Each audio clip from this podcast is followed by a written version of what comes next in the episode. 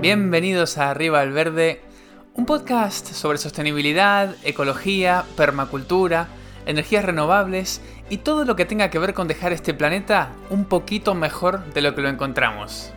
Soy Cristian y en cada episodio charlo con un experto para que nos cuente su forma de ponerle un poco más de verde a la vida. Porque queremos un mundo más verde. Y porque lo necesitamos.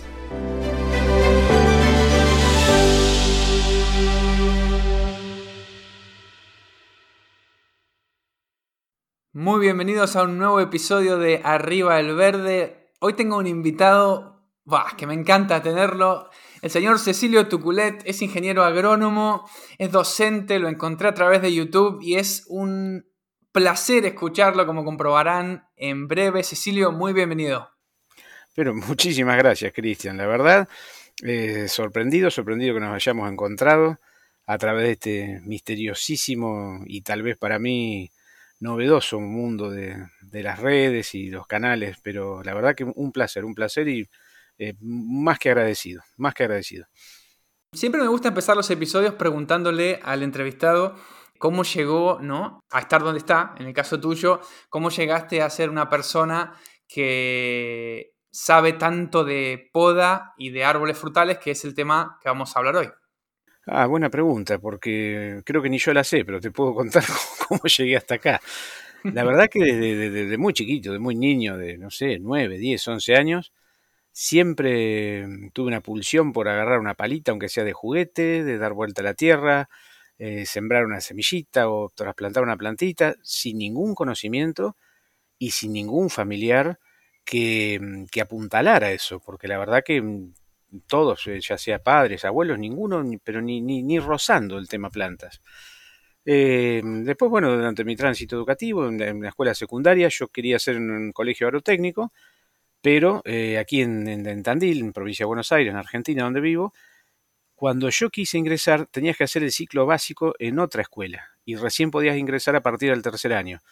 Entonces, entré en, en la escuela técnica, y bueno, y ya estaba ahí, hice amiguitos y compañeros ahí, y ahí me quedé.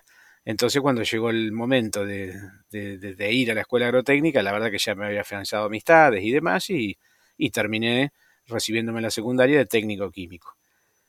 Bueno, terminé y, bueno, ahora qué estudio. Y no sabía si estudiar eh, psicología, astronomía, ingeniería química, ingeniería electrónica, agronomía, odontología. La verdad es que tenía un abanico bastante grande. Y bueno, por ahí por alguna relación familiar, con algo que tuviera que ver con el agro, bueno, estudié ingeniería agronómica. Y la verdad que descubrí una carrera eh, maravillosa, maravillosa porque no deja aspecto de la vida sin tocar. Eh, desde, desde, las materias, digamos, este, tradicionales como botánica, fisiología vegetal, pasando por maquinaria, climatología, zoología, economía, sociología, la verdad que es amplísima, amplísima, amplísima. Pero eh, debo decir, no sé si como crítica al sistema de educación, que todos estos temas que, vamos a charlar o, que a veces se ven en los canales que yo tengo, em, como, como podas, podas de frutales, de árboles, ya sea para arbolado urbano o, con fines decorativos, la verdad que no, no se tratan. Eh, recién hoy, tímidamente, van apareciendo en algunas carreras de agronomía eh, materias como eh, arboricultura urbana. Todo lo que yo aprendí de árboles era con el único objeto de obtención de madera, nada más. O sea, cómo cultivar un bosque de pinos y eucaliptos para al cabo de X años, 15, 20, 40, lo que fuere, eh, talarlo y aserrarlo. Chau, nada más que eso. Eh, así que, pero bueno, todo ese, conocimiento siempre quedó ahí, quedó como latente, como, como una semilla en la estratificación. Y, Después, otras circunstancias de la vida me, llevaron a hacerme cargo de, algunos cursos de formación profesional. Y bueno, y ahí surgió también, ah, surgió, no, se puso de manifiesto eh, mi, pasión por enseñar por, y por, por llevarle a alguien algo que le parece tan ajeno y tan lejano, traducírselo a palabras y ejemplos cotidianos para que hasta por una reducción al ridículo darse cuenta uno mismo que estuvo haciendo cualquier macana con las plantas en este caso, ¿no? Eh, como bueno, vos habrás visto algunos, de los ejemplos que me han mencionado y hoy contaremos seguramente aquí. Y bueno, y, ese bagaje que tenía eh, de, conocimientos por ahí teóricos, empezar a, jugar con las plantas y hacerme preguntas. ¿Y si hago esto, qué pasa? ¿Pero y por qué se poda en cuarto menguante? ¿Y por qué tiene que ser en un mes sin R? Pero estará bien el corte a bisel, si yo lo que estoy haciendo con eso es una herida más grande. Y si hago así, y empecé a probar, y monté mi propio vivero y huerto experimental para poner a prueba todas esas ideas, y documentarlas, fotografiarlas y comprobarlas, y la verdad que eso me, se podría decir que me llevó a un estado de éxtasis prácticamente, porque, claro, es increíble cuando uno dice voy a hacer que esta planta haga tal cosa y lo hace, exactamente lo que uno quiere. Y después uno compara, como por ejemplo, con labores de poda que lleva adelante el municipio sobre el arbolado urbano y todos los años hacen lo mismo, mal hecho, y lo vuelven a repetir y otra vez, y el ciclo termina con la muerte del árbol o la muerte del podador. Pero nunca eh, van logran domar el árbol y domesticarlo para que haga lo que quiera. Es más o menos así la, este, la historia. Y la verdad que esto eh, sobre todo cuando que pasamos la pandemia, que mucha gente, eh, para mucha gente fue una experiencia más que traumática, yo podría decir que me salvó la vida tener todas esas plantas y todos esos experimentos, como digo yo entre comillas, en marcha, que no me, no me permitieron aburrirme ni un segundo. No, mirá, lo único que te podría decir que tiene de malo todo esto es que uno termina invadido por la congoja de darse cuenta de lo corta que es la vida en contraposición con todo lo que hay para aprender, con todo lo que hay para aprender, y sobre todo de este mundo vegetal, sobre todo de este mundo.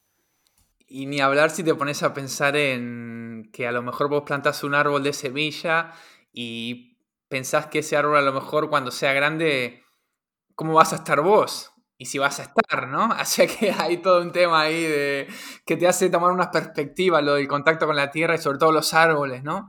Que uno dice, un roble, pongo la bellota hoy y cuando el roble tenga mi altura, no sé cuántos años van a pasar. Y cuando el roble tenga el tronco del tamaño de mi muslo, no sé cuántos años van a pasar. Y, el roble me va a ganar y va a seguir ahí durante mucho tiempo. Eso también a veces te, ¡guau! te es fuerte, ¿no? Pero aparte, qué, lindo dejar ese legado. Bueno, ya que tocas este tema, te quiero contar a vos y a todos los que nos escuchen que, por ejemplo, yo tengo una estufa leña en mi casa y me calefacciono con leña que yo mismo cultivé. O sea, hace nada eran semillitas en mi mano y ya las cultivé, pasaron 5, 6, 7 años, depende de la especie, 8, y las corté y ya rebrotaron y me calefacciono con eso. O sea, tengo el privilegio de generar mi propia eh, cosa que no, es, hay que tener de lugar nada más. Después es bastante simple. Con toda la gente que tenemos que nos escucha del ámbito de la permacultura y de todo eso, les, les debe encantar esto que están escuchando. Eh, por curiosidad, ¿qué, especies, ¿qué especies tenés vos ahí para leña? ¿En, un clima que sería templado húmedo? Templado húmedo, sí, sí, se podría decir templado húmedo, sí, exacto. Eh, Mirá, eh, por ahí tengo la, especie que todo el mundo detesta, pero son los eucaliptos. No hay como ellos para, por lo menos en periodos o en periodos o, en tiempos que uno puede aceptar desde esta visión del mundo capitalista que tiene que ser todo ya hoy y ahora. Pero la verdad que eh, no hay con qué competir con los eucaliptos. Son de crecimiento muy rápido, acumulan muchísima masa. Eh, para darnos una idea, los crecimientos eh, de masas forestales se miden en metros cúbicos por hectárea por año. Para que nos demos una idea, por ejemplo, un eucalipto blanco en un muy buen suelo puede crecer hasta 60 metros cúbicos por hectárea por año, mientras que una especie eh, de madera más densa, más lento crecimiento, tal vez no llegue a los 8 o 9 metros cúbicos. Entonces, la, acumulación de biomasa que tienen ellos es eh, realmente destacable y tienen la gran ventaja que rebrotan. Entonces, uno hace la, primera cosecha, el primer corte, y el rebrote es eh, con muchísimo vigor. Entonces uno puede, se asegura leña durante muchísimos años, ¿sí? Pero bueno, también se pueden cultivar acacias, la acacia negra, que es una planta también declarada plaga, pero tiene una leña excelente, la acacia blanca misma también, pero ya estamos hablando de crecimientos mucho más modestos. Pero sí, este, yo sé que uno nombra eucalipto muchas veces y a, a varios se le paran los pelos, pero, pero es una fuente fantástica de leña. ¿Sabes cuál es el problema de hablar con vos, Cecilio? Yo sabía que iba a pasar esto. El problema de hablar con vos es que nosotros hoy tenemos que hablar de frutales, pero, pero es fascinante hablar con vos. Y yo ahora no puedo empezar con frutales. Ahora de lo que dijiste tengo preguntas. Eh, ¿Por qué tiene tan mala fama el eucalipto? Porque acá también tiene mala fama. Yo vivo en España, también tiene mala fama el eucalipto. ¿Por qué? Bueno, pero tal vez en España tenga una, buena ganada mala fama, porque la península ibérica era un gran bosque de, robles, de, encinas, de alcornoques, y la verdad que todo eso fue suprimido y hoy está lleno de eucaliptos y pinos. Eh, mientras que acá, donde estoy yo, en la pampa húmeda, acá no había un solo árbol. Todo lo que vemos que, que levanta más allá de dos metros arriba del horizonte fue plantado por la mano del hombre. Está en un océano de pastos. Eh, se lo acusa de, no sé, de, esquilmar los suelos, pero la verdad que si lo pensamos un segundo, muchas veces hablamos sin saber y eso eh, nos puede traer muchos problemas. Eh, si nosotros pensamos una producción forestal, como la que acabamos de decir, leña, yo lo que cosecho es el tronco, me llevo el tronco, que es celulosa, carbón, hidrógeno y oxígeno. Y esos tres elementos los sacó del agua y del aire el árbol. Todos los minerales, el calcio, fósforo, potasio, magnesio y demás, azufre que absorbió del suelo, están todos concentrados en las hojas, que es donde se da la, ebullición de la vida. Y las hojas quedan en el rastrojo, quedan en el, en el monte. Entonces yo no me llevo ninguno de los elementos minerales eh, del suelo. Ahora, si yo lo estoy cosechando soja, maíz, girasol, sí me estoy llevando en el grano, ahí sí me estoy llevando los elementos minerales del suelo. Y eso me obliga a fertilizar y a hacer otro tipo de prácticas. Mientras que en una producción de estas de leña, no. Y encima dejo un montón de carbono enterrado en forma de raíces. Entonces, eh, la mala fama, no sé, será que el eucalipto no ha conseguido un buen abogado que, lo defienda todavía, ¿no? sí, yo por ahí escuché que, seca mucho los suelos, lo he escuchado como que chupa mucha agua y bueno, en, un lugar como, como la península ibérica eso no sé, si será verdad, pero, pero si fuera verdad, eso sí que sería un gran problema. Y también escuché por ahí que, tienen sus hojas y tienen propiedades alelopáticas un poco como se le atribuye al nogal. No sé qué tanta ciencia hay detrás de eso. Sí, bueno, lo, que consume mucha agua es cierto, pero justamente por, en virtud de su altísima tasa de crecimiento. No es que él saca agua del suelo eh, alegremente, la saca para algo, para crecer. Es un crecimiento de, de, esos volúmenes, de esa magnitud, obviamente va aparejado un consumo de agua. Y con respecto a, los fenómenos alelopáticos, eh, tengo que confesarte que em, en virtud de un, problema que hubo este mediático, político, hace un par de años, donde eh, un grupo hizo una huerta bajo un eucalipto, eh, capaz que lo escuchaste, en, lo que era la estancia del, que fue ministro de Agricultura de la Nación, Echevere, bueno, hicieron una huerta bajo el eucalipto, un grupo de, gente que reclamaba por tierras, entonces todo el mundo se burló. Y otra vez, como hablábamos al principio de la charla, me surgió, ¿y qué hay de malo en hacer una huerta debajo de un eucalipto? Entonces, ¿qué hice? La prueba. Y tengo que confesarte que los mejores tomates ese año los saqué debajo del eucalipto. Entonces, para ampliar la prueba y contestar algunas preguntas que me han hecho a través del canal de YouTube, ahora tengo acelgas, eh, pimientos, zapallitos de tronco, y papas debajo de los eucaliptos. Y tengo que confesar, todavía no lo puedo confirmar, porque tiene que terminar este ciclo, ahora estamos en primavera-verano, pero que creo, hoy estoy en condiciones de afirmar que el mejor lugar para hacer una huerta es abajo de un eucalipto, o de cualquier árbol. Sí, y te voy a, te voy a contar por qué. Eh, sobre todo si uno apunta a algún tipo de producción de lo que llamamos hoy agroecológica o orgánica. Eh, los insectos y demás son bastante fáciles de combatir porque yo voy y, los aprieto con la mano o con una chancla, le pego a la chinche verde y ya está. El problema son los microbios, los hongos sobre todo, que son los responsables del 90% de las enfermedades. Y los hongos de hoja, o los que destruyen hojas o frutos, ellos se mueven normalmente en forma de esporas. De esa forma aterrizan sobre la planta y esa espora necesita hidratarse para poder germinar e invadir los tejidos de nuestro cultivo en este caso. Para que eso suceda, sobre la planta tiene que haber, depende de la especie de hongo, pero 10, 12 y hasta 24 horas de agua libre sobre la hoja o el fruto para que se pueda hidratar la espora, germinar e invadir. ¿Qué ocurre? Debajo de un árbol, en este caso eucalipto como estábamos hablando, el rocío no cae sobre nuestro cultivo porque es atajado como si fuera por una pantalla que es el canopeo, el follaje del árbol. Entonces, yo tengo el cultivo como si estuviera en una zona de desierto, ¿sí? Porque no precipita rocío, entonces tengo un cultivo sanísimo desde ese punto de vista. Está bien, No estoy hablando que estoy cultivando en el medio de un monte de eucalipto, es una cortina de eucaliptos mirando hacia el norte en este caso, o sea, al revés de donde estás vos en España, o sea, recibe todo el sol del día, de la tarde, ¿sí? Pero no tiene ese influjo negativo del rocío, y por otro lado, si hay alguna helada tardía o temprana, de no demasiada intensidad, esa canopía, esa copa, funciona como pantalla y el calor que es irradiado por el suelo rebota contra esa pantalla y me permite sortear alguna helada de no demasiada magnitud, mientras que si el cultivo estaría fuera de ese influjo, si fueran por ejemplo tomates o algún cultivo sensible como zapallos, melones, seguramente se le haría. Así que estamos en condiciones de afirmar eso hoy. Bendito eucalipto. Por otra parte, lo que hablas de, cultivar abajo de un árbol, para la gente que está en lugares de veranos mediterráneos muy secos y de sol muy muy fuerte, eh, yo estoy hablando con mucha gente que me está diciendo, este año hubo demasiado sol, los tomates no sobrevivieron al sol, ¿entendés? El, zapallo, la calabaza, el sol me la quemó. y esa gente lo que me dijo es, a lo mejor es que hay que empezar a buscar una especie de semisombra, algún tipo de árbol que no sea, por ejemplo, no sea una morera, que te haga una sombra como si fuera un techo, pero algo que te deje pasar, que te filtre un poco la luz, porque a lo mejor no te interesa una luz directa en pleno verano. Un árbol de hoja caduca que en invierno sí que te deje pasar la luz, pero en verano te la filtre un poco. Eh, bueno, el eucalipto no es de hoja caduca, pero, mm, pero sí que en verano tiene, tiene un follaje que no es, no es muy denso, ¿no? Eh, por lo que yo recuerdo.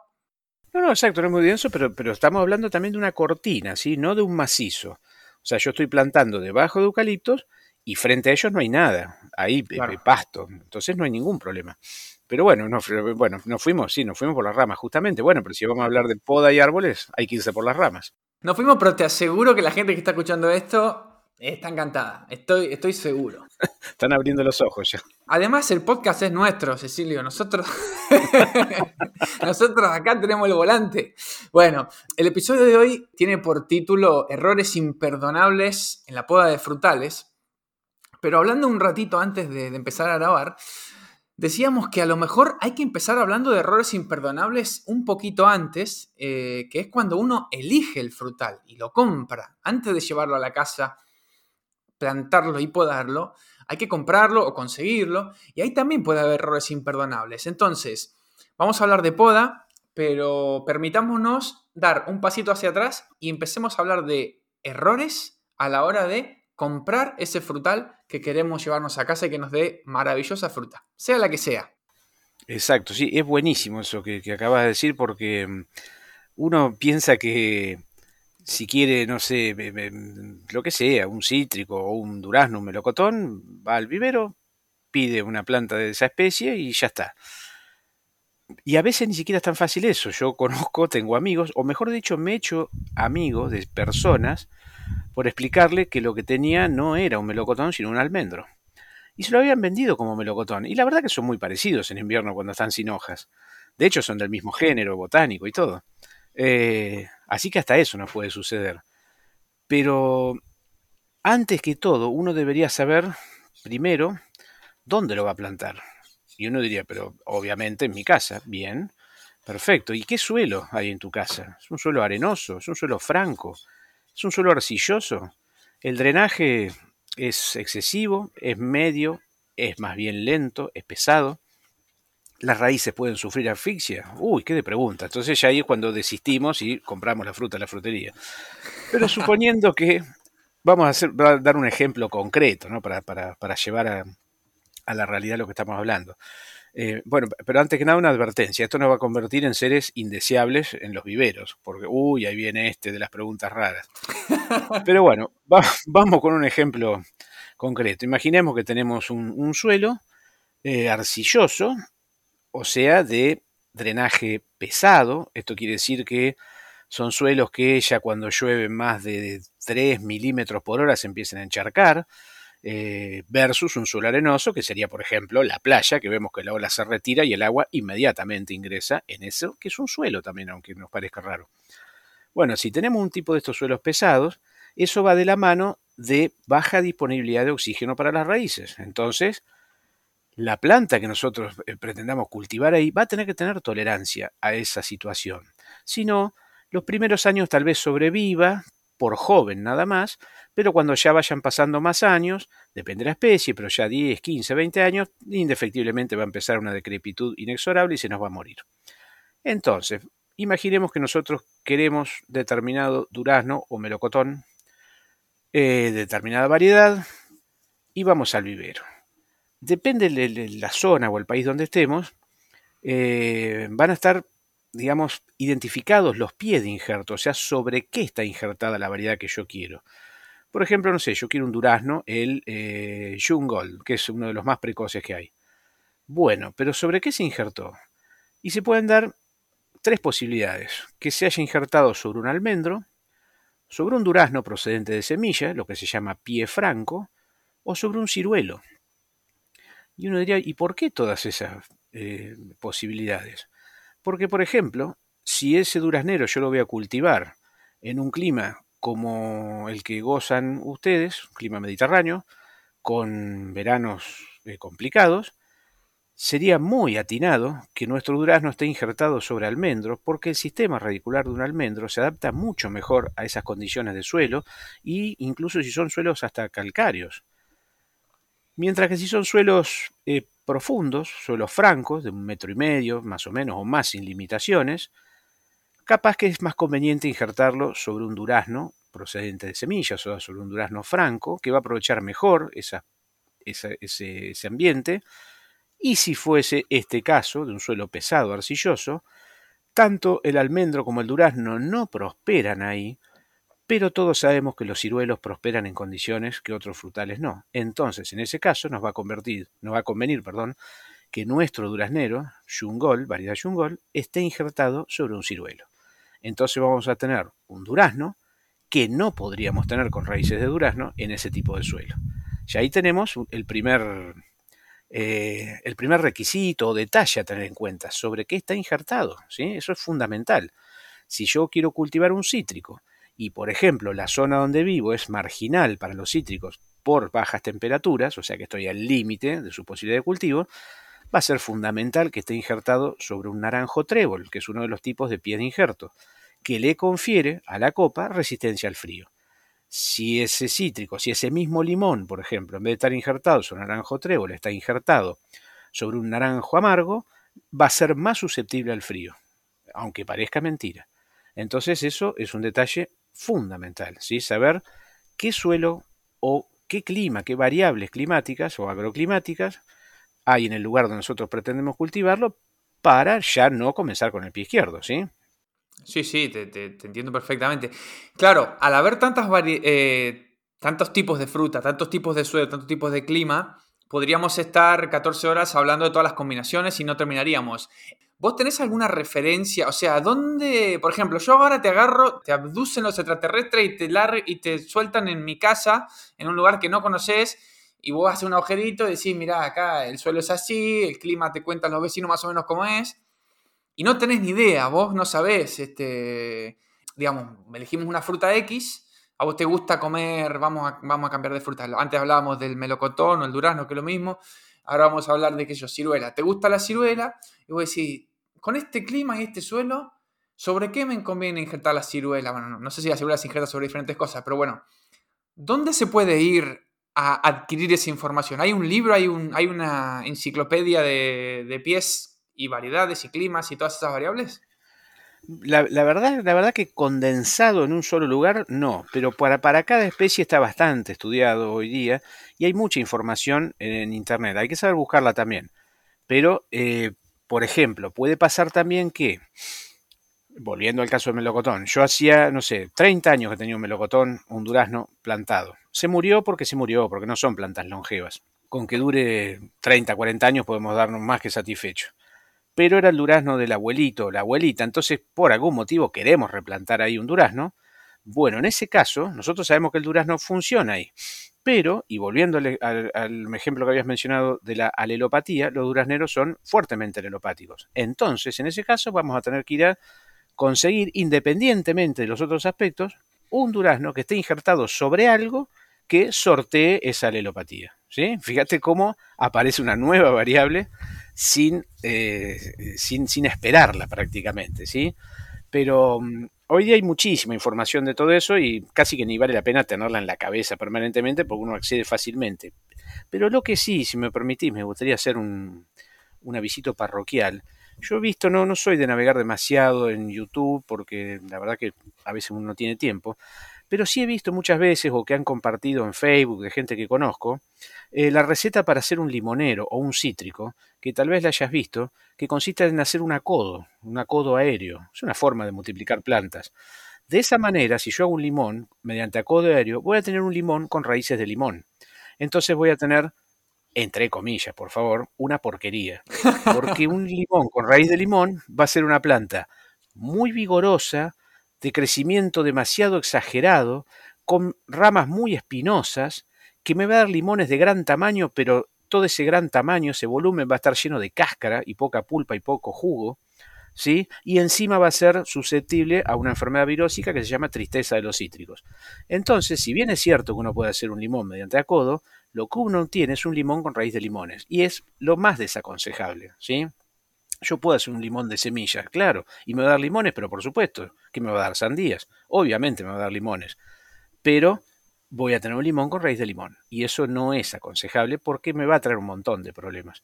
Entonces a veces hay mucha información eh, demasiado fácilmente disponible, pero que eh, evitan darnos estos consejos y nos hacen incurrir en errores. Eso sí, eso hay que tenerlo muy en cuenta. Claro, por eso te preguntaba de la fuente de información, porque hoy hay mucha información, claro, pero el tema es, poder discernir cuál es la, relativamente buena, ¿no? Eh, cuando, cuando hablabas del, limonero, ese ejemplo del limonero lo vi en, un curso que diste, que, está disponible en YouTube, en una de, de las clases del curso que das en YouTube. Una cosa que aprendí ahí que yo no sabía, y yo calculo que algunos oyentes tampoco lo sabrán, es que yo sabía que los injertos, digamos, se hacían por, por el tema del pie que acabas de explicar del suelo, por el tema del vigor también, ¿no? Diferentes pies, por ejemplo, de manzanos, de diferente vigor. Pero yo no sabía que el pie de, o sea, la raíz de una planta podía cambiarte las características de la fruta o la, o la morfología de la rama, por ejemplo. Una rama, yo pensaba que eh, diferentes pies de injerto te iban a dar un árbol por ejemplo, el limón, te van a dar un limonero más vigoroso, menos vigoroso, más susceptible a una cosa o a la otra, pero no sabía que te podía dar una rama más espinosa o un fruto más gordo de cáscara más gorda. ¿Eso es exclusivo de los cítricos o eso pasa también con cualquier fruta que injertemos? O sea, si yo te injerto el durazno que hablabas antes, te lo injerto en un pie o en el otro, ¿la fruta en sí es la misma? Es muy buena pregunta y la respuesta es ni. A veces sí y a veces no. Eh, a, veces hay interacción y a veces no. Eh, en el caso de los cítricos se dan todas las posibilidades y todas las ventajas.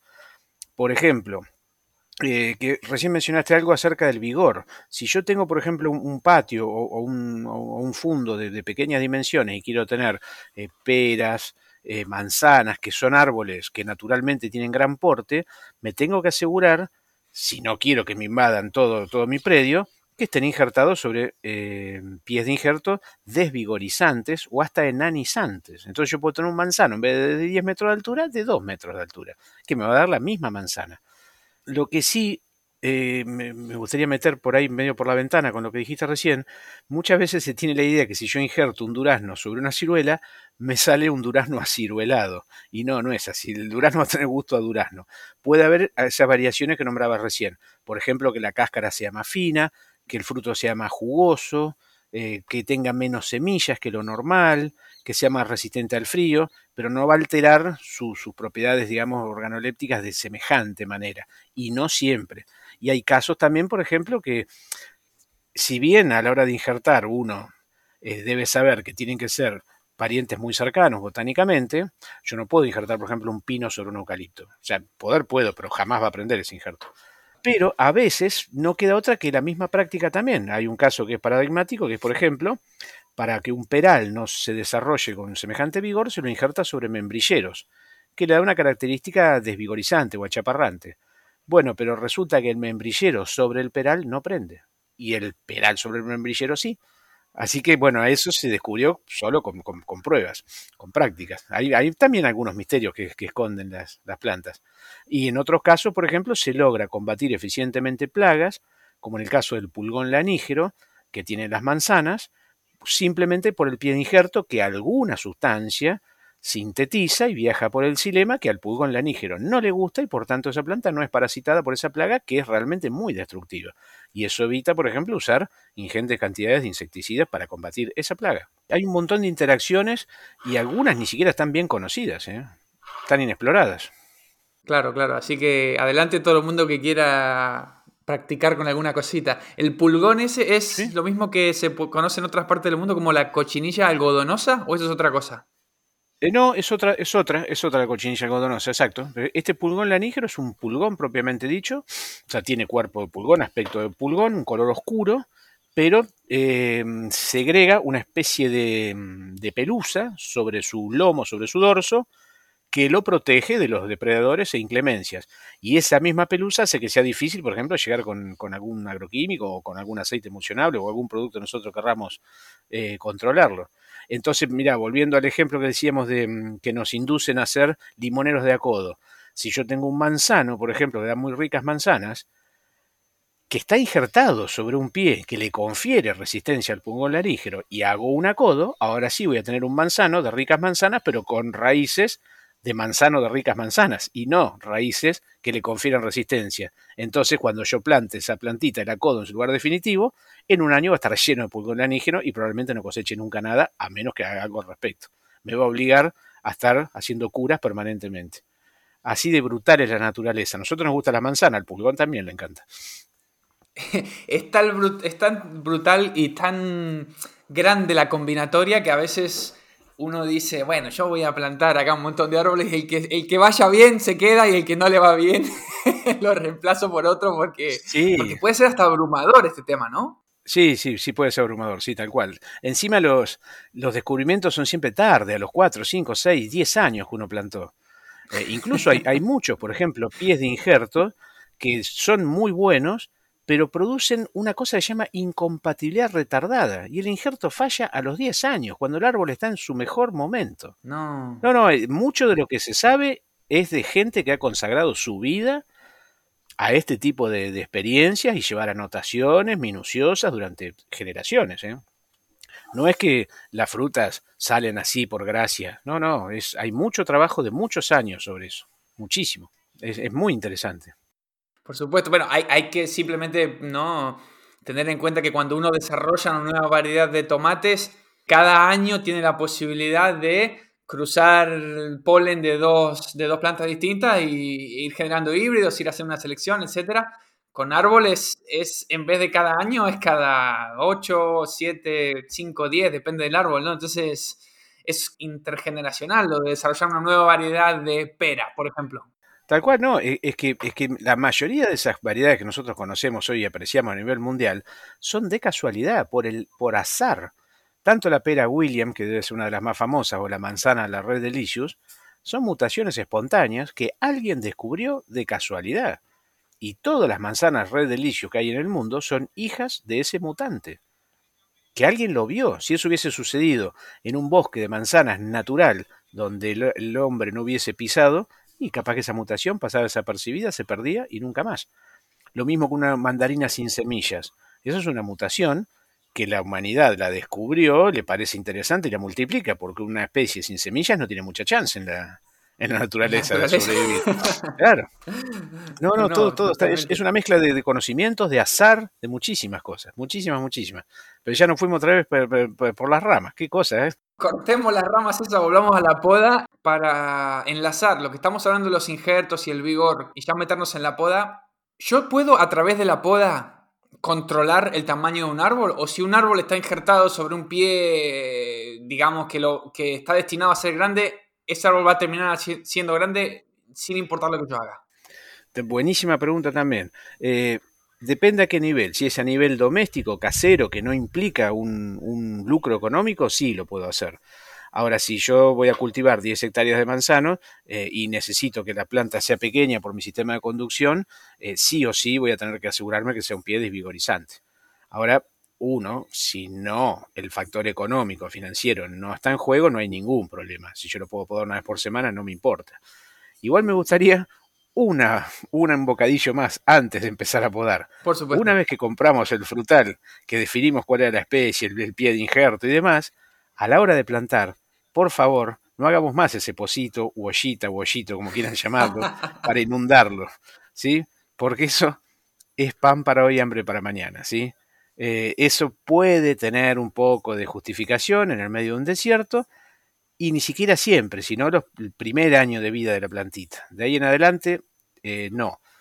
Siempre tenemos que tratar de plantarlo a nivel o en un ligero, una ligera elevación, montículo, promontorio o camellón o como quieran llamarlo. Eh, siempre hay que tratar de que el agua se aleje del cuello de la planta, que no se encharque. Eso tarde o temprano redunda en algún problema. En el caso de los cítricos, la fitóftora, que es una enfermedad que lo destruye por completo, eh, siempre, casi siempre vamos a hacer con un árbol que se encharca, tarde o temprano se muere el fitóftora. No tiene escapatoria. Mientras que ese mismo cítrico, plantado sobre un lomito, eh, tiene mucha más chance de sobrevivir. Entonces, una vez plantado correctamente, Ahora tenemos que ver primero qué vamos a hacer con ese arbolito. Y lo primero que tenemos que definir es qué sistema de conducción vamos a elegir. Y cuando decimos sistema de conducción nos referimos a qué forma va a tener ese arbolito. Por ejemplo, si va a ser una forma libre o una forma apoyada. O sea, si voy a necesitar una estructura para la forma que yo le quiero dar a ese arbolito. Hay especies que se adaptan mejor a unas que a otras, especies que pagan mejor, con una mejor producción, la inversión en tiempo y trabajo que hayamos hecho nosotros en la estructura y otras que no. Entonces, por ejemplo, si yo voy a cultivar un durazno, un melocotón o un pelón, tal vez no tenga demasiado sentido porque por su hábito de fructificación y por la longevidad de la planta, tal vez no tenga mucho sentido perder tiempo en todo esto. Mientras que si voy a cultivar, por ejemplo, un manzano o un peral, puede tener muchísimo sentido dedicar un poco de tiempo a construir una espaldera para poder conducir ese arbolito en lo que se llaman palmetas, que son formas completamente artificiales que le van a dar una forma y un volumen a este arbolito absolutamente alejados de sus formas y volúmenes naturales, pero que nos va a redundar en una altísima producción en relación al volumen de la planta nos va a permitir un muy fácil cultivo, no vamos a necesitar, por ejemplo, escaleras prácticamente, cosechar una fruta no va a ser una actividad de riesgo, no nos vamos a sacar de arriba una escalera y quebrarnos la clavícula, nos va a permitir, por ejemplo, cubrirlo con una red antipájaros de una forma muy fácil para que toda nuestra producción no se la termine comiendo un loro, una cotorra, ¿sí? Pero en ese caso tenemos que tener algún conocimiento, que no es por supuesto inaccesible, sino que se puede lograr con facilidad, y eso nos va a permitir tener un árbol, por ejemplo, contra una pared. Yo podría tener un, patio con césped de, no sé, de, 10 metros de ancho por... lo, común, los, solares comunes que hay, por ejemplo, no sé, aquí en Argentina son terrenos de 10 metros de ancho por 20 metros de fondo. Y nos queda un patecito de 10 por 10, con toda la furia. Bueno, todas esas paredes yo las puedo tapizar con árboles. O sea, en vez de ese concepto que tenemos el arbolito, que es un tronquito con un globito arriba, el árbol tapizando la pared, con ramas paralelas al piso. Y ahí voy a tener una excelente producción, por ejemplo, de peras y manzanas durante muchísimos años, aunque parezca mentira. ¿sí? Entonces, definir el, el sistema de conducción ya nos va a hacer que al momento de ir a comprar el arbolito en vivero, elegirlo con otros ojos. Si yo quiero formar lo que se llama un vaso, que es ese clásico arbolito de tres o cuatro ramas que descansan sobre un corto tronquito, bueno, voy a elegir un arbolito que tenga ya tres, cuatro ramitas. ¿Sí? Y muchas veces cometemos el error, o yo diría el 100% de las veces, de a un mismo valor elegir el árbol más grande de los que me están ofreciendo y tal vez el árbol más grande ya está muy lignificado, muy endurecido, y se me va a complicar para llevarlo a la forma que yo quiero. Tal vez sea más inteligente adquirir un arbolito más pequeño o incluso hasta lo que se llama varillón, que es una varita de un solo año, sin ninguna ramificación, para que si una vez plantado en su sitio definitivo, yo lo conduzca a mi antojo. Así que hasta todas esas, eh, y todo esto que estamos diciendo, que parece engorroso es de capital importancia, porque imaginemos lo siguiente, yo compro, volvamos al caso del melocotón, compro un melocotón, no hago nada, lo planto y resulta que el lugar es muy bueno, el suelo fértil, yo lo riego, lo cuido de sus enfermedades y plagas, y tengo la suerte que dentro de 7, 8 años tengo un gran árbol cargado de fruta, que puedo tener, por ejemplo, sin problema, 100 kilos en ese árbol. Pero como yo el árbol no lo formé, no lo conduje, no hice nada, resulta que esos 100 kilos están apoyados en dos ejes que terminan en una horqueta a 50 centímetros del suelo. Una horqueta en un ángulo muy cerrado, con corteza incluida. Entonces yo ya me estoy saboreando con mis 100 kilos de melocotón, pero esa noche, mientras yo me saboreo, ya con la, cosecha por venir, llueve, entonces ya el árbol tiene su carga estática de ramas, frutos y hojas, más la carga de la lluvia, y encima hay viento. Y al otro día de la mañana me encuentro el árbol rajado al medio justo por esa horqueta. Entonces un árbol que hacía 7, 8, 10 años que venía creciendo de la mejor manera, termina completamente malogrado, con toda la cosecha en el piso y sin un arreglo posible. Ya es muy difícil de recuperar eso, casi quedaría imposible. Entonces lo que no hicimos en ese primer año de vida del arbolito, incluso aún no solo sacrificando tiempo, sino hasta una, una primera o segunda cosecha, ¿sí? porque estamos dedicados a otra cosa, a formar la estructura, la arquitectura que va a tener toda su vida, lo vamos a pagar carísimo si no hacemos eso. Y esto no solo lo vamos a ver en frutales, sino lo vamos en árboles también, y muchas veces en árboles de arbolado público.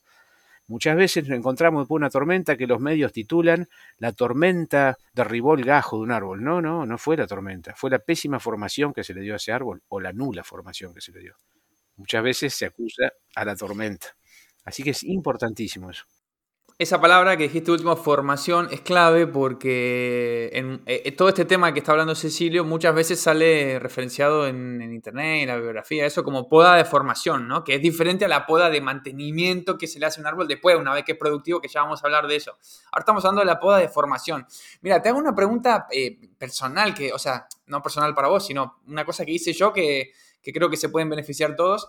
Yo me compré un ciruelo que quería una variedad particular de ciruelo y me lo compré a ciegas, es decir, lo encargué en un negocio, le dije, mira, quiero un ciruelo tal, y me dijo, te lo tengo a raíz desnuda para venir a buscar una semana, lo fui a buscar, el ciruelo era asquerosamente horrible, la forma que tenía ese árbol, este, incluso yo, con mi poco conocimiento, sabía que ese árbol no podía salir de una forma buena porque tenía como, no sé, cuatro ramas todas apuntando para el mismo lado, una cosa demencial. y, y entonces yo lo que hice digo, bueno, ¿qué hago con este ciruelo? Y agarré una tijera, lo corté, lo corté y le dejé un palito. Y al año siguiente brotaron un montón de ramitas para todos lados. Y, hace, hace, nada, uno o dos días que yo ahora estoy en invierno, le di una formación preciosa en vaso. Eh, no sé si hice bien o hice mal, esa es la primera pregunta. No sé si vos hubieras hecho lo mismo o si vale la pena, digamos, intentar salvar esas ramitas que, esa ramita si la salvo, ¿qué pasa? Me adelantan la cosecha un año, ¿no? Yo como que al haber hecho lo que hice, perdí un año de, tiempo, ¿verdad? E, exacto, sí, mira, el, mejor ejemplo no, jamás hubiese ocurrido, porque es, es lo que sucede siempre, siempre, siempre. Lamentablemente, y por lo que estoy escuchando, a pesar de que nos separan como 15.000 kilómetros, sucede exactamente lo mismo. Acá pasa tal cual eso que acabas de comentar. Sí, sí, venite en invierno que yo te consigo una raíz desnuda. Y te pasa eso. Te traen una cosa que es un cuasimodo, pobrecito, que no tiene solución. todo lo que dijiste es cierto. Al haber cortado de esa manera, eh, al haber desmochado, por decirlo con un término un poco más, tu árbol, sí, tal cual, perdiste un año de producción. Pero es justamente lo que decíamos, la formación, la poda de formación o conducción, siempre implica o importa pérdida de uno o dos años de producción, pero las dos cosas no se pueden. Que sea rico y barato no se puede. Entonces lo que hiciste vos es lo mejor y lo único que se podía hacer. Pero también para hacer eso tuviste que ir contra un montón de, prejuicios y demás, porque ¿quién compra un árbol para cortarlo? Si acabo de pagar, no sé, 100 pesos o lo que sea por él, ¿cómo lo voy a cortar al medio? Claro. Eh, pero bueno, pero no quedaba otra. Y si, si, no lo hacías este año y lo hacías el año que viene, el año que viene la herida era más grande, el trauma era más grande. Entonces hiciste lo mejor que podías hacer. Y justamente pasó lo que tenía que pasar. El árbol reaccionó emitiendo innumerable cantidad de brotes, de los cuales vos pudiste elegir los 3, 4 o 5 mejores, mejor ubicados, y por eso tenés un precioso arbolito en Básora. Exacto. Si no hubieses tenido ese esperpento que te vendieron durante toda la vida, tenías que convivir con eso. Cecilio, te voy a pedir una cosa que eh, eh, yo cuando lo aprendí de vos me explotó la cabeza, eh, como dicen ahora, mal usado, literalmente. sí, no? Suponete que yo tengo un árbol que por X motivo tiene dos ramas muy bonitas, no sé qué, y yo digo, ¿sabes lo que le faltaría a este árbol? Una tercera rama apuntando para el otro lado. Ah. Y digo, qué lindo que sería poder hacer crecer una rama donde a mí se me antoje en el árbol, ¿no? Y yo pensé que eso no se podía hacer. Y gracias a vos aprendí que con una técnica muy, muy simple puedo hacer aparecer una rama de la nada. Por, por favor, compartí eso otra vez. Qué bueno, bueno, veo que no se te escapó ningún detalle. Sí, tal cual, excelente. Sí, a veces, a veces nos pasa eso, sí, que es lo que decís vos, mira, este arbolito, otra vez volvemos al ejemplo, vamos a comprar, yo quiero formar un vaso a tres ejes, y tengo un arbolito, o es, o es el último que les queda, o es un arbolito que está buenísimo, pero le faltaría una rama para que sea perfecto.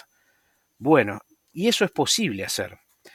Hay una técnica que se llama incisión, que permite por un corto tiempo impedir que las hormonas vegetales sintetizadas por los puntos de crecimiento, o sea, por las puntas de las ramas y las hojitas, que viajan hacia la raíz junto con los azúcares elaborados en las hojas, esas hormonas impiden la brotación de las yemas que están hacia abajo. Ahora, si yo hago una incisión, o sea, interrumpo sus tejidos por un tiempo, una yema que esté dormida debajo de la incisión o incluso una adventicia, que se forme un brote ¿sí? de la nada, yo le voy a poder permitir, durante ese tiempo que está libre de ese influjo inhibitorio, expresarse. Entonces, removiendo una tirita de corteza de más o menos unos 2, 3 centímetros de largo por medio centímetro de ancho de latitud, ¿sí? como si fuera una ventanita en forma transversal al tronco, voy a lograr o voy a inducir la brotación de lo que esté por debajo de esa incisión. Esto sí tiene un requisito fundamental que es que lo tengo que hacer cuando la planta está en activo crecimiento, lo que se llama en jugo, porque yo necesito desprender la corteza, ¿sí? Yo para hacer una incisión tengo que hacer dos cortes paralelos y otros dos cortes en los extremos de esos cortes paralelos para poder levantar ese rectangulito de corteza. Si esto lo hago en invierno o en verano o primavera muy seca, la corteza está pegada al tronco, por hablar en un término así más, más fácil, y me es imposible hacer eso.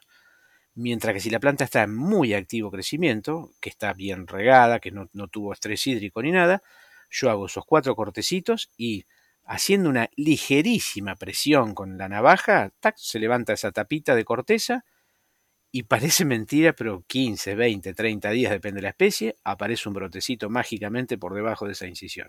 Y ese brotecito, si lo cuidamos y lo, lo abastecemos, va a ser una rama en pocos años, aunque parezca mentira. Quiero recordar que esto es gratis. Para la gente que esté escuchando esto, e, este dato que te acaba de volar la cabeza, que te acaba de cambiar la vida, te lo damos gratis porque sí. Así que nada, Cecilio, muchas gracias por este truco increíble. No, y además en tu canal de YouTube se puede ver el resultado. O sea, no, es que vos lo estás diciendo y ya está, sino que vos mostrás el corte, mostrás los resultados, mostrás. Y, y de hecho, si alguien no lo cree, a ver qué te parece a vos, pero yo después de aprenderlo de vos, he visto que muchas veces cuando se poda una rama, digamos, ya en, árboles grandes me refiero, ¿no? A lo mejor hay un, hay un árbol grande que le corta una rama con motosierra o lo que sea, una rama de a lo mejor 5 o 10 centímetros de diámetro, hacen ese corte, a veces lo hacen ese corte muy pegado al tronco sí. y, y de abajo del corte sale otra ramita. Exactamente. A veces pretenden eliminar una rama y hacen aparecer 20. Claro. Sí. Normalmente los podadores, muy entre comillas, son multiplicadores de problemas. si una misma rama, si yo la podo en invierno o en verano, obtengo efectos absolutamente contrarios, opuestos, antagónicos. En un caso, elimino la rama y no brota nunca más, y en el otro caso la elimino y donde había una rama aparecen 20. En el brota nunca más es en verano, ¿verdad? Exactamente. Ah, pero has, estado entonces hurgando en, por en todas las clases. Exactamente. Acabo de tirar una moneda, Cecilio, y había ah, una posibilidad en dos. no, no, ah, mentira. hay, que aprovechar la suerte esa entonces. sí, sí, tal cual. Sin embargo, vemos las podas de los arbolados urbanos públicos que la hacen en invierno para eliminar una rama y a la primera siguiente hay 20 donde había una. No, es una cosa fantástica. Bueno, temas frutales. O sea, sigamos con la poda de formación. ¿Hay algún, algún error así muy recurrente y bastante imperdonable que no hayamos mencionado todavía y que te venga a la mente a la hora de hacer la, eh, formación, hablamos, ¿no? Sí, sí, sí, básicamente ese, si va a ser una forma libre, o sea, por ejemplo, un vaso, sí, que no va a tener ninguna estructura que lo soporte, que lo contenga, es imprescindible evitar las horquetas, imprescindible. Y en el caso que no quede otra, porque, por ejemplo, dijimos, hay una forma que se llama Y, que es como una letra Y grande, ¿sí? haciendo justamente alusión a la letra Y del alfabeto griego, que es como una B corta. Bueno, en ese caso, esas ramas se las abre artificialmente para que tengan un ángulo bien abierto, ¿sí? Eh, entonces, en ese caso ya la posibilidad de rajadura se minimiza. Pero la fundamental es esa, es evitar las horquetas con ángulos muy cerrados. Porque hoy, hoy estamos hablando de ramitas del grosor de un lápiz, son dos ramitas, pero mañana esa, cada una de esas ramitas va a soportar la mitad de la copa de ese árbol con todas las fuerzas estáticas y dinámicas que concurran sobre esa mitad del árbol. Yo eh, no, no, no, quiero vanagloriarme, pero hoy, por ejemplo, yendo por la calle, juntando material fotográfico para, para mis cursos, mis charlas, he visto un arbolito en la vereda que era una perfecta horqueta con un ángulo muy cerrado. Le tomé una foto y me senté a esperar la tormenta y después de cada vez que había una tormenta fuerte, pasaba. Hasta que un día pasó lo que tenía que pasar. Fui y había medio árbol en el piso. Y bueno, eh, está bien, hay que tomarse la molestia de seguirlo, pero va a suceder. Y sin embargo, árboles que han crecido naturalmente sin ninguna intervención, como por ejemplo los cedros que hay en las plazas públicas, después de una tormenta, no tiene una sola rama rota. Los que se rompen son los árboles que hemos conducido nosotros mal. ¿Sí? Mm. Eh, pero bueno, en el caso de un frutal no queda otra que darle una forma muy artificial, porque yo lo que quiero es que toda esa producción esté cerca mío, no eh, cerca de, de, las aves, ¿sí?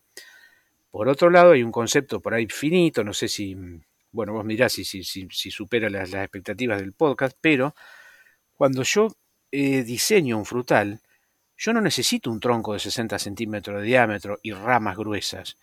Porque todo eso, si bien nosotros, desde nuestra concepción humana, lo vemos como un tronco inerte, está vivo. Todo lo que está vivo, como ese tronco, el sistema de raíces, y no es verde, consume y no produce. Entonces, lo que producen las hojas, en vez de ir a destinarse a, a, nuestros frutos, que sean de mayor tamaño, mayor dulzor y demás, mucha parte de eso va a ser derivado a esos tejidos voluminosos improductivos. Entonces, para eso también es que se, se, hace la poda de conducción, para lograr un arbolito más bien pequeño, ¿sí? que haya una estructura de bajo costo de mantenimiento. Cuando uno ve, mira, uh, mira este peral y un tronco que hay que abrazarlo entre dos personas, sí, está bien como, como evento biológico, magnífico, pero desde el punto de vista productivo no es una buena idea. ¿sí? No es para nada buena idea. Entonces, bueno, otro de los detalles es ese. Pero bueno, así como para que nos quede algo concreto, evitar a toda costa las horquetas con ángulos muy agudos en las formaciones libres, como por ejemplo un vaso, porque tarde o temprano se va a rajar. La, elección de la, de la forma, sí, o sea, vaso, eje central, etcétera, ha mencionado que tiene un poco que ver con la, con la, con la especie, ¿no? Especies que tienden más a una cosa u otra, o, se, o se dan mejor de una forma o de la otra. Pero depende también del individuo. Es decir, yo puedo tener un arbolito, comprarme una pera de X variedad y otra pera de la misma variedad injertada sobre el mismo pie, etc. Y por, por la fisiología de ese árbol hay uno que se fue, no sé, si la, no sé si fisiología es la palabra, pero bueno, la morfología de ese árbol, hay uno que tiró más una forma que ahora resulta que le va mejor uno o el otro, o eso es que ya llego tarde yo y me estoy adaptando a lo que ya hay, pero yo en realidad tendría que haberlo decidido de antemano. No, la, verdad que otra vez, volviendo, si es fruticultura doméstica, donde no hay eh, problema con los costes, ¿sí? Que no, si yo tengo un monte frutal, tengo que podarlo una vez y que quede bien y ya está, porque si hago una segunda poda, ya eso atenta contra mi rentabilidad. Si yo tengo, incluso hasta de forma lúdica lo puedo hacer en mi casa, ¿sí? Tener un peral en vaso, un peral en palmeta, otro peral de otra manera, no hay ningún problema. Casi que nuestra imaginación es el límite. Por supuesto que eso va muy, pero muy de la mano al hábito fructífero de la especie. Hay mm, una, una, categoría de ramas en cualquier árbol que se llaman producciones técnicamente, que son las ramas que el arbolito fabricó en la estación anterior. Ustedes ahora están en invierno, entonces si vos miras un arbolito, está todo desnudo, un frutal, ¿sí? Sí. Vas a ver que hay ramas que son las que se generaron en la primavera, verano, otoño anterior, que hace un año no existían. Esas son las producciones. Entonces, de acuerdo a la especie y dentro de la especie las variedades con ligeros matices, podríamos clasificar a los frutales em, de acuerdo a las producciones que generen en dos grandes grupos, en los que fructifican en estructuras permanentes y en los que fructifican en estructuras anuales. Llevado un ejemplo, podría ser muy válido el siguiente. En el caso, por ejemplo, de un cerezo, de un peral, de un manzano, ellos fructifican en estructuras permanentes. En el caso de un cerezo se llama ramillete o ramil de mayo, como se conoce en España, y en el caso de peras y manzanas lo hacen casi totalmente en lo que se llaman dardos coronados, que es una única yema mixta. Una vez que una yema de madera común del árbol evoluciona a yema mixta, que eso lo puedo hacer yo con, con el tratamiento que le dé, una vez que logramos eso, esa estructura va a seguir fructificando durante 5, 6, 7, 8 y hasta 20 años en el caso de un cerezo. Por otro lado, en esta clasificación artificial que estamos haciendo, los frutales que florecen en estructuras no permanentes, sino anuales, como por ejemplo un duraznero, que florece principalmente en lo que llama un ramo mixto, el ramo mixto que floreció este año no vuelve a florecer este año.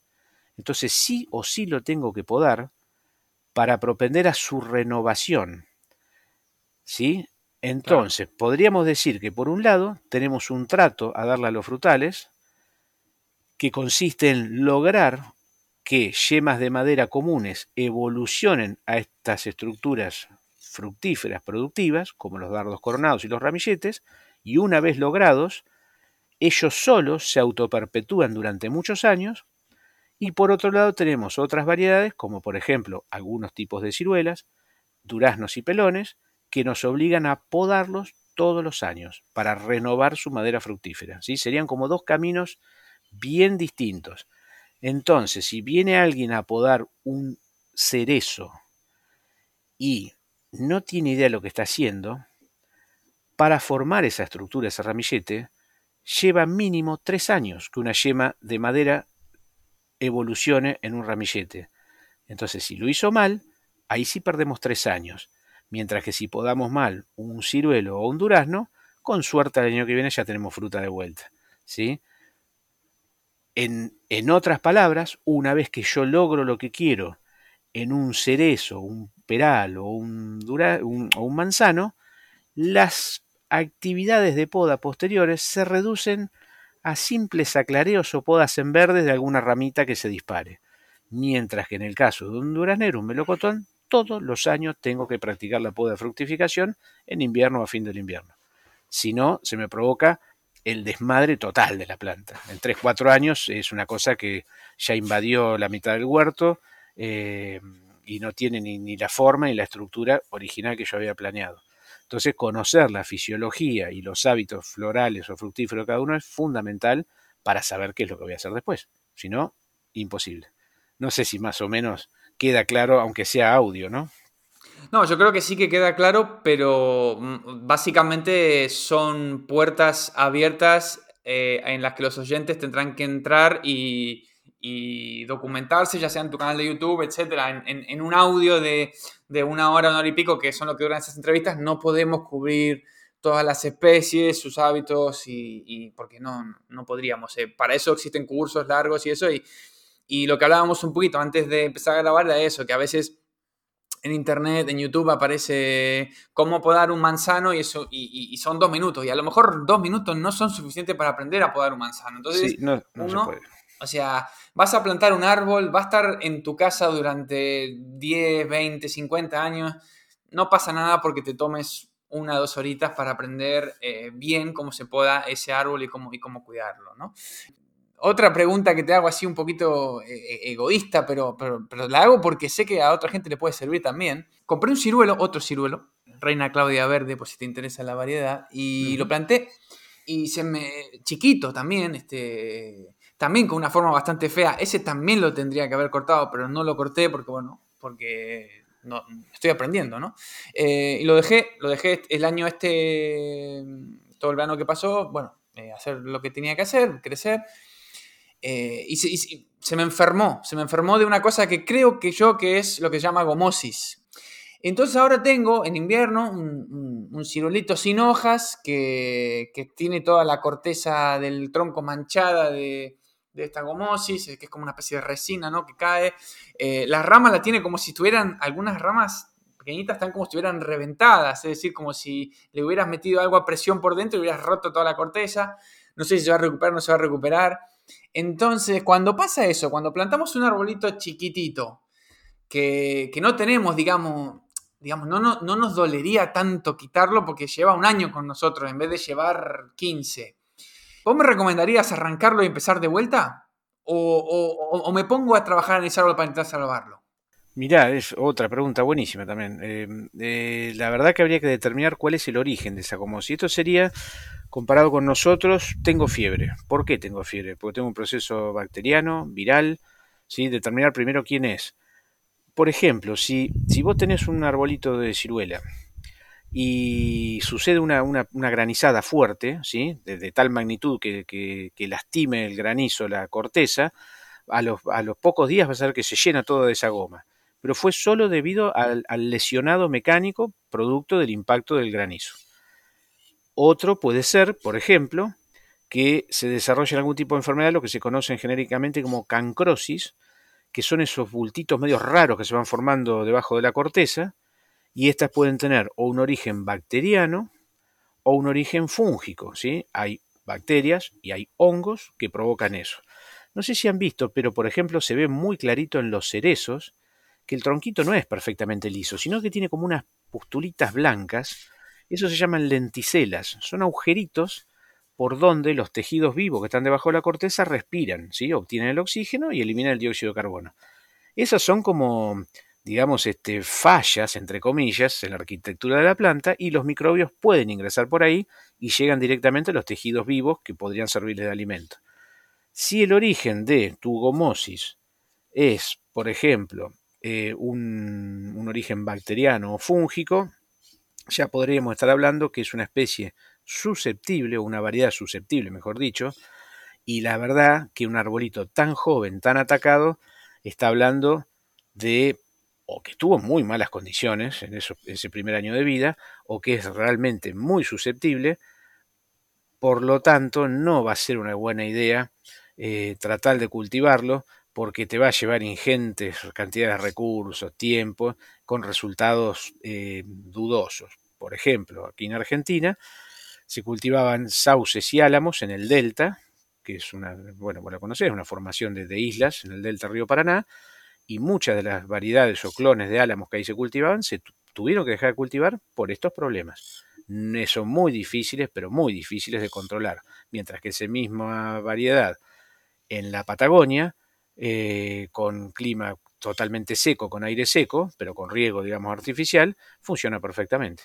Entonces, si una variedad susceptible y si es un hongo o una bacteria que está provocando eso, más vale cambiar de variedad, porque se hace muy difícil eh, mantenerlo sano. O sea, si es susceptible, más vale cambiar de, cultivo. ¿sí? A, veces estamos hablando de variedades, ¿eh? como dijiste vos, un, ciruelo de determinada variedad es muy susceptible y otro no.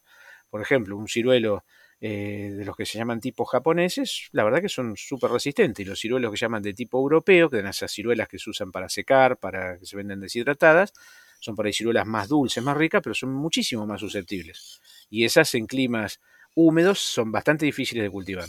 Se vuelven por, simplemente porque las condiciones atmosféricas son propicias a, estos patógenos.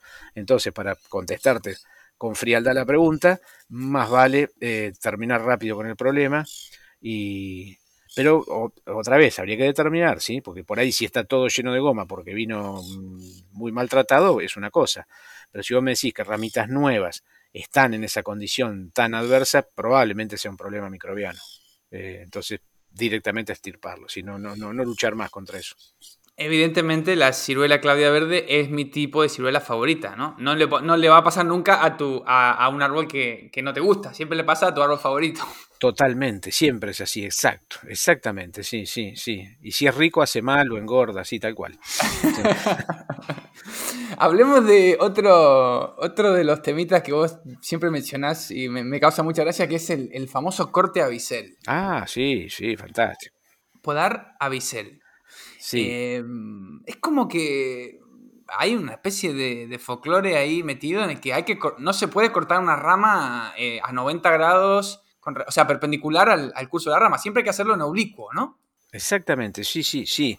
Y eso como que le da un viso de seriedad a la poda, ¿sí? No importa si es con tijera o con motosierra. Si el corte es a bisel, o sea, si la superficie de la herida es lo más grande posible, es como que está bien.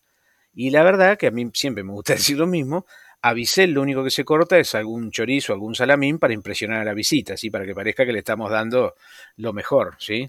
Eh, pero después, la verdad que en los árboles, eh, lo último que tenemos que hacer es eso, a menos que el tipo de yemas del, árbol eh, nos obligue a poner la tijera en determinada posición, pero tenemos que evitar por todos los medios los cortes a bisel, porque son los que heridas más grandes provocan, ¿sí? Y ya un corte transversal en una rama o ramita es algo de muy difícil resolución para un árbol. Entonces, si encima que es de difícil resolución se lo hacemos a bisel, se la complicamos al máximo. Siempre que podamos evitar, lo evitamos eso. El bisel, uno de los sustentos que tiene es que de esa manera el agua no se acumula sobre la yema la verdad que eh, el problema no es el agua de lluvia, sino es el rocío lo que va a, provocar algo, si es que lo provocara, porque la verdad que la yema está ahí desde que el mundo es mundo y ha evolucionado bajo la lluvia. Y una yema justamente es una capsulita muy bien cerrada, guardando el punto, el meristema de crecimiento. Está preparada para eso. Eh, no tiene.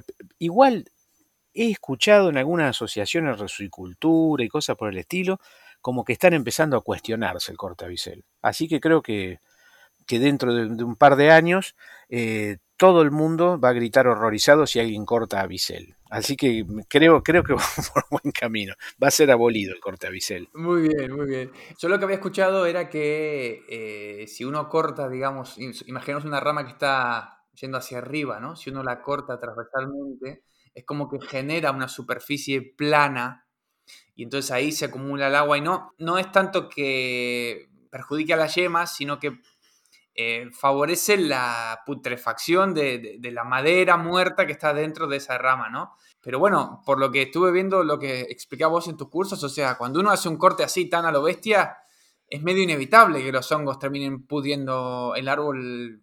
Yo lo que aprendí de vos, y no sé si lo, y no sé si lo digo bien o no, es si yo hago un corte grande, digamos, de más de, no sé, 3, 4 centímetros, y perpendicular al sentido de la rama, le acorté la vida al árbol. Sí, tal cual, exactamente, así es. Cualquier, cualquier corte que uno haga en el sentido transversal, sobre todo, por ejemplo, no sé, hablando de un álamo o chopos, como dicen en España, si yo pretendo controlar su altura, no sé, imaginemos un chopo de 6 metros de altura, y uno dice, esto se está yendo muy alto, vamos a cortarlo. Y con la motosierra lo cortamos a 4 metros, donde tiene 20 centímetros de diámetro. Lo corte a bisel, eh, perfectamente horizontal o como sea, se va a podrir todo. Lo que pasa también es que como nosotros no tenemos visión de rayos X, no podemos apreciar ese proceso. Como siempre esos cortes se hacen a 3, 4 metros de altura, no podemos apreciar cómo va siendo degradada toda la madera por dentro y llega un momento que el árbol está completamente hueco pero completamente hueco, pero no lo vemos, lo vemos el día que se cae, ¿sí? Por eso, bueno, este es otro capítulo también, la poda de árboles, no de frutales. Nosotros solo debemos eh, limitarnos a eliminar desde su inserción las ramas laterales, ¿sí? Y solo aquellas que tengan eh, marcado el lugar por donde podarlo. Esto lo tratamos en otro, día, sino para no confundir tanto la audiencia.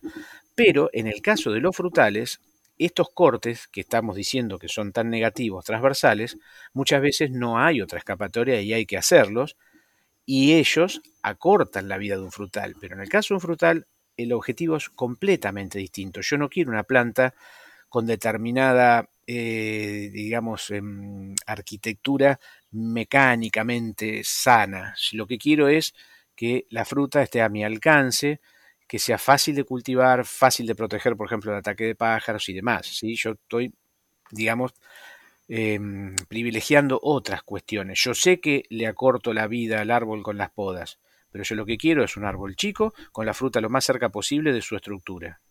Por eso también, y mira cómo enlazamos esto, cuando compramos un frutal y no hacemos esa poda de formación, y en el caso que te pasó, que dijiste, no, esto yo lo voy a cortar por acá porque esto es horrible, hiciste un corte que es traumático, pero en un diámetro pequeño de árbol, probablemente lo pueda resolver y ahora de acá en más vos vas a tener un lindo árbol. Si vos esperabas 5 o 6 años para hacer esto mismo que hiciste, ya ibas a tener que hacer un corte tal vez con motosierra. Claro. El árbol iba a rebrotar, pero el trauma que le ibas a ocasionar iba a ser muy severo y probablemente el árbol no lo iba a poder resolver y capaz que tenías un arbolito con linda forma, pero completamente hueco. Que, que quede hueco no es nada malo tampoco, porque lo, lo, que se ahuecan, lo que se van son tejidos muertos, que es el xilema, que es el núcleo de cualquier árbol.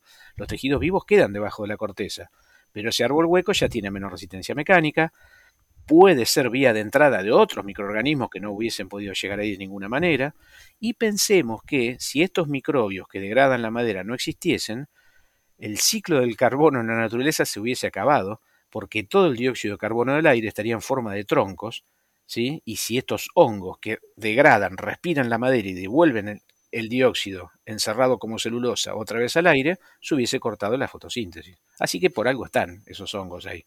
Digamos que el único organismo medio que está ahí disturbándolo todo somos nosotros. El resto cada cual sabe bien lo que está haciendo. Cecilio, la verdad es que eh, estamos llegando al final del tiempo estipulado, pero, pero yo pienso que no estamos ni siquiera rascando la superficie, ¿no? Hay, hay aquí una profundidad enorme.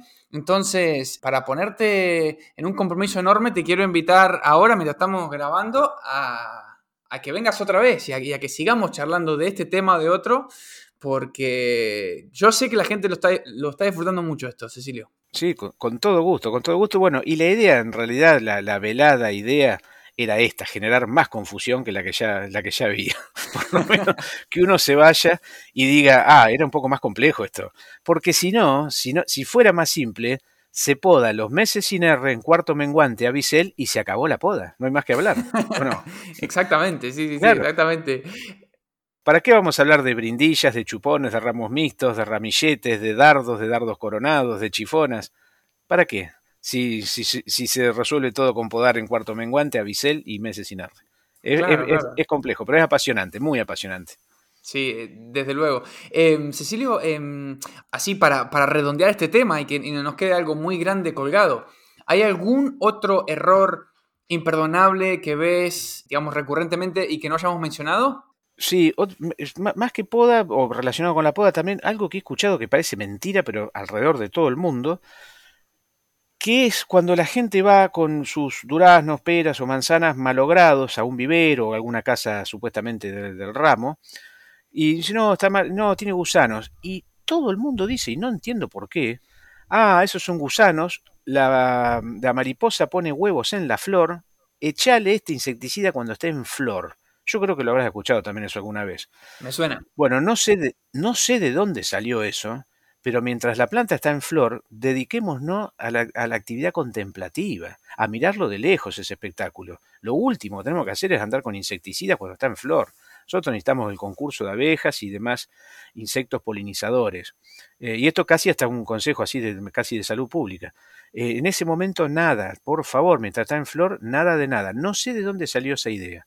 Y otra también es, por ejemplo, en cerezos, que son muchas veces afectados por taladros, que normalmente se resuelven podando la rama que tiene taladro, pero también cuando van a los comercios del ramo, les sugieren eh, insertarles en el tronco las cápsulas con un, un, químico que se llama cefato, que es un insecticida, y con eso pretenden matar al taladro. A ningún frutal jamás le pongan esas cápsulas porque ese insecticida sistémico se va a acumular en todas y cada una de las células del fruto que ustedes después coman. No significa que vayan a quedar muertos al lado del frutal después de poner el fruto como si fuera un árbol venenoso, pero es completamente desaconsejable no está hecho para eso ese producto, sin embargo, no sé en el resto del mundo, pero acá en Argentina eh, muchas veces, eh, o mejor dicho, la mayoría de las veces, recomiendan eso para un frutal. No, nunca, jamás. Cualquier cosa que vayan a usar, si es que van por la línea de usar productos químicos, tienen que ser productos de contacto en su gran mayoría, de corta, eh, vida sobre el árbol, y que sean de contacto para que no sean absorbidos por la fruta. Entonces, en caso de error, uno lavando o pelando la fruta se desembaraza del problema. Si usan estos productos sistémicos, no lo pueden sacar más. Y esto va también por unas publicaciones que se van a aparecer en las redes que dicen cómo eliminar los químicos de tus frutas y aparece una foto de una batea llena de manzanas sumergidas en vinagre. Y eso no le hace nada. Si el producto sistémico está dentro de cada una de las células, no le vamos a hacer nada. Y si fuera de contacto, justamente hay que usar lo contrario, algo alcalino, no algo ácido, ¿sí? Por ejemplo, lavandina, ¿sí? Bueno, de eso hay miles de esas cosas, pero esos a veces ya, ya se meten, porque el otro pondría en riesgo el árbol nada más, pero ya estos consejos ponen en riesgo nuestra salud también. Permitime un inciso ahí. Eh, primero, con respecto a los productos eh, sistémicos versus de contacto, etcétera, tenemos un episodio del podcast con eh, Silvana Buján que se llama Agrotóxicos y ella lo explica, lo explica muy bien todo ah, esto. Así que alguien quiere profundizar, que vayan a ese episodio. Y luego también me gustaría hacer una reflexión, que esto, esto es mío, esto es una, una cosa que, a ver qué te parece a vos, a lo mejor no estás de acuerdo, pero el tema de, aplicar o no aplicar productos químicos en, nuestros frutales, si es, si es una cosa que hacemos en casa, etc., tengan en cuenta que en las plantaciones comerciales, la persona que aplica los productos químicos lo que quiere es gastar lo menos posible. Entonces, quiere aplicar la menor cantidad de químicos posibles para producir la fruta que después vende. Nosotros, los que tenemos un arbolito en el fondo de casa, como queremos comer nuestra propia manzana, no tenemos esa limitación económica, entonces somos más propensos a aplicar más químicos de lo necesario, meterle más veneno, entonces a lo mejor termina siendo más saludable irte a comprar una fruta a un supermercado que comértela del fondo de tu casa, me parece a mí, y entonces por eso yo pienso que dentro de lo posible, si tenemos un árbol en casa, es mejor ir por la, por la senda de, de los no químicos, porque por la senda de químicos se nos puede ir la mano muy fácilmente, no hay nadie controlándolos, no hay un presupuesto controlándonos y entonces ahí podemos cometer errores. Sí, totalmente, totalmente de acuerdo y bueno, por ahí lo podemos hablar en la, ya que me comprometiste por otra oportunidad. Hay formas de hacer, por ejemplo, de, evitar que los gusanitos invadan nuestras frutas a nivel doméstico, donde los costos no importan, pero se puede hacer eso tranquilamente, de forma eh, física, no química, ¿sí? Eso se puede hacer. Pero eso no lo vamos a decir hoy, se lo vamos a contar en el próximo episodio, por supuesto. exactamente, sí. Eh, Cecilio, muchísimas gracias. Contanos en qué parte de internet la gente puede eh, encontrar más de tu material. Contanos los cursos que tenés, contanos todo, Cecilio. Sí, la, verdad que estoy, eh, tendría que ayornarme un poco más porque tengo un primitivo y vetusto Facebook, pero que alimento seguido, que es un perfil, un perfil personal, pero que figura con el nombre de curso de forestación, así como lo escuchan, y entre paréntesis abajo dice curso de poda. Eh, después tengo un pequeño canal de YouTube que se llama Curso de Poda y Forestación, donde hay algunas clases que han sido colgadas ahí en época de pandemia y un montón de videos cortitos, mucho más este, accesibles y, digeribles, de, algunos de segundos.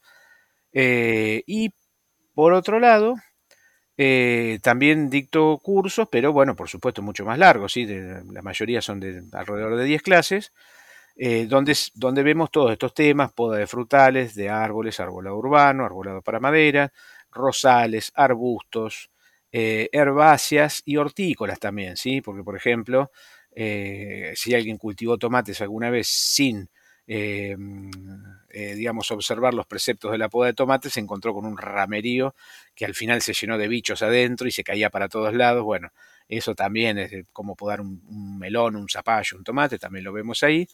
Y esos, bueno, eso sí, son cursos este, arancelados que eh, los dictamos en lo que sería medio el invierno de acá del hemisferio sur. De todas maneras, son clases que quedan grabadas y también se pueden adquirir por otro lado. Y eso, bueno, eso están eh, a través de, una socia que me acompaña en, esta aventura. La verdad que les cuento que hemos tenido em, eh, alumnos de, Perú, bueno, Argentina, de todo, de punta a punta, de, Perú, de Uruguay, de Paraguay. Eh, en octubre de este año me invitaron mis alumnos de Uruguay a, conocer los parques de Montevideo, así que fui invitado, la, verdad que con una cosa, pero me, mucho placer y, tremendamente honrado me sentí.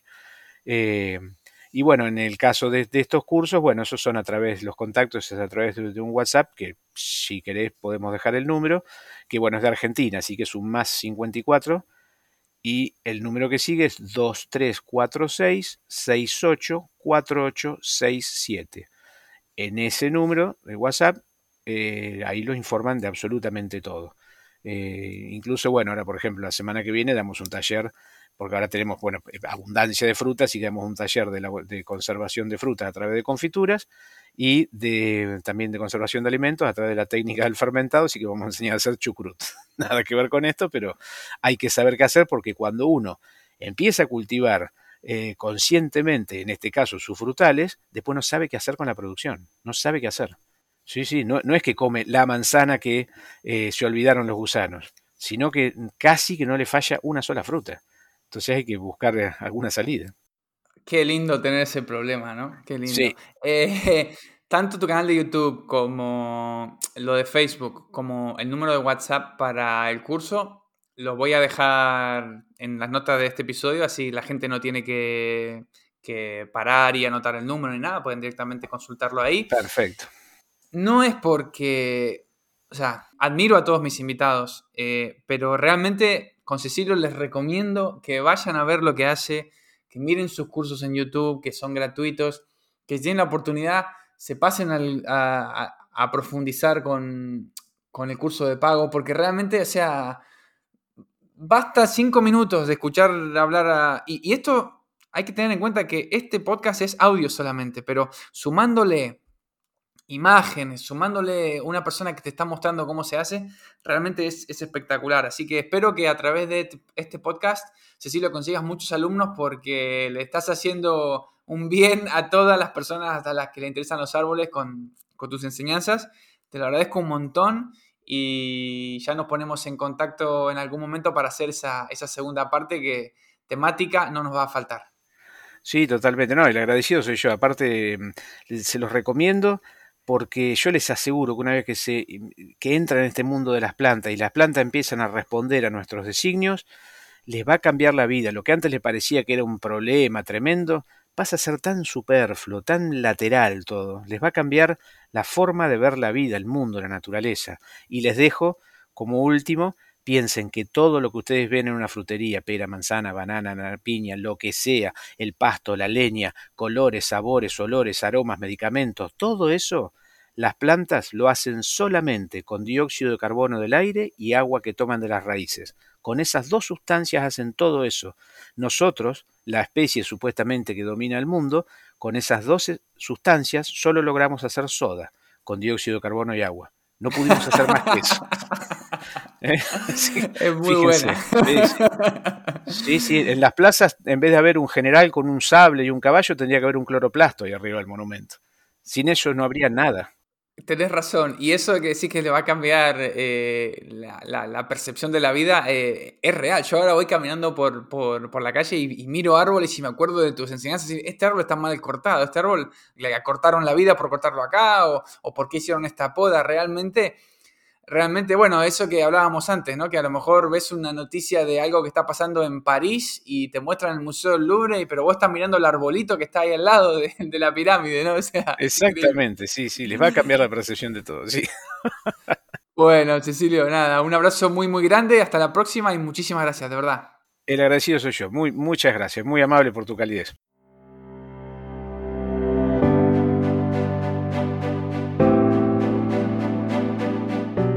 Espero que te haya gustado este episodio de Arriba al Verde. Si es así, te invito a que dejes una valoración en la plataforma de la que te lo hayas descargado. Esto me ayuda a que más gente descubra el podcast y también su mensaje.